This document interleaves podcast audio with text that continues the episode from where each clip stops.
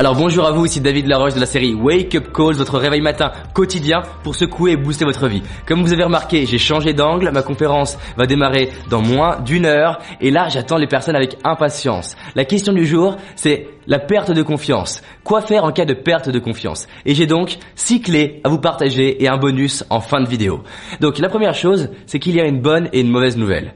Commençons par la mauvaise, parce que souvent on me demande la mauvaise en premier. La mauvaise nouvelle, c'est que la confiance en soi n'est pas acquis. C'est pas un truc, une garde arrivée où c'est bon, j'ai la confiance en moi, j'ai plus rien à faire.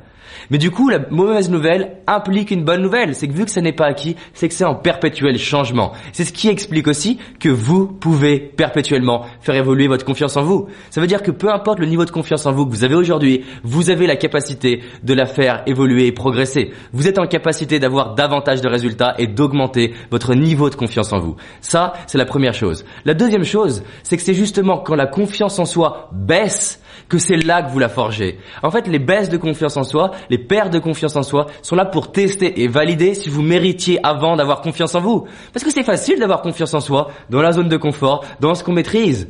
Mais des fois, en fait, c'est pas qu'on a eu une perte de confiance en soi, c'est qu'on est juste dans un contexte qui nous challenge à un autre niveau. Et ça veut juste dire quoi? Qu'on a progressé et évolué, pas qu'on a perdu confiance en soi.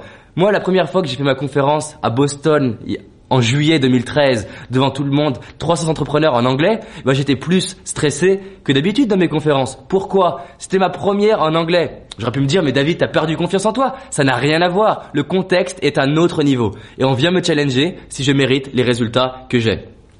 La troisième clé que je voudrais vous partager, c'est d'inverser le processus en changeant vos comportements. C'est-à-dire que si vous perdez confiance en vous, c'est parce que vous avez mis en place des comportements qui pourrissent votre confiance en vous. Donc prenez ces comportements et faites l'inverse. Vous allez voir, c'est radical. Vous avez des façons de penser, des façons d'agir, des façons de parler aux gens, des façons de vous tenir, des façons de marcher qui vous permettent de perdre confiance en vous. Donc réappliquez ce qui marchait avant et vous allez voir, vous allez avoir les mêmes résultats. Cause à effet.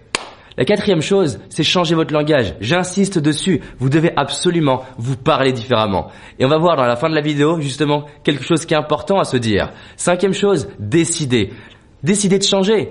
Décider que là, ça suffit de descendre, ça suffit que ça soit de la perte. Je décide de passer à un autre niveau. Je décide de m'impliquer. Décidez et impliquez-vous. La sixième chose, Arrêtez les excuses. Arrêtez de vous trouver des excuses comme quoi c'est la crise, votre couleur de peau, comme quoi c'est plus dur, comme quoi là vous n'avez pas de chance. Et maintenant, juste en prenant la clé précédente, décidez de ne plus avoir d'excuses et de vous impliquer et de transformer ce que la vie vous donne pour créer une vie inspirante. Et la dernière chose que je voudrais vous donner, c'est pas moi qui vais vous le donner,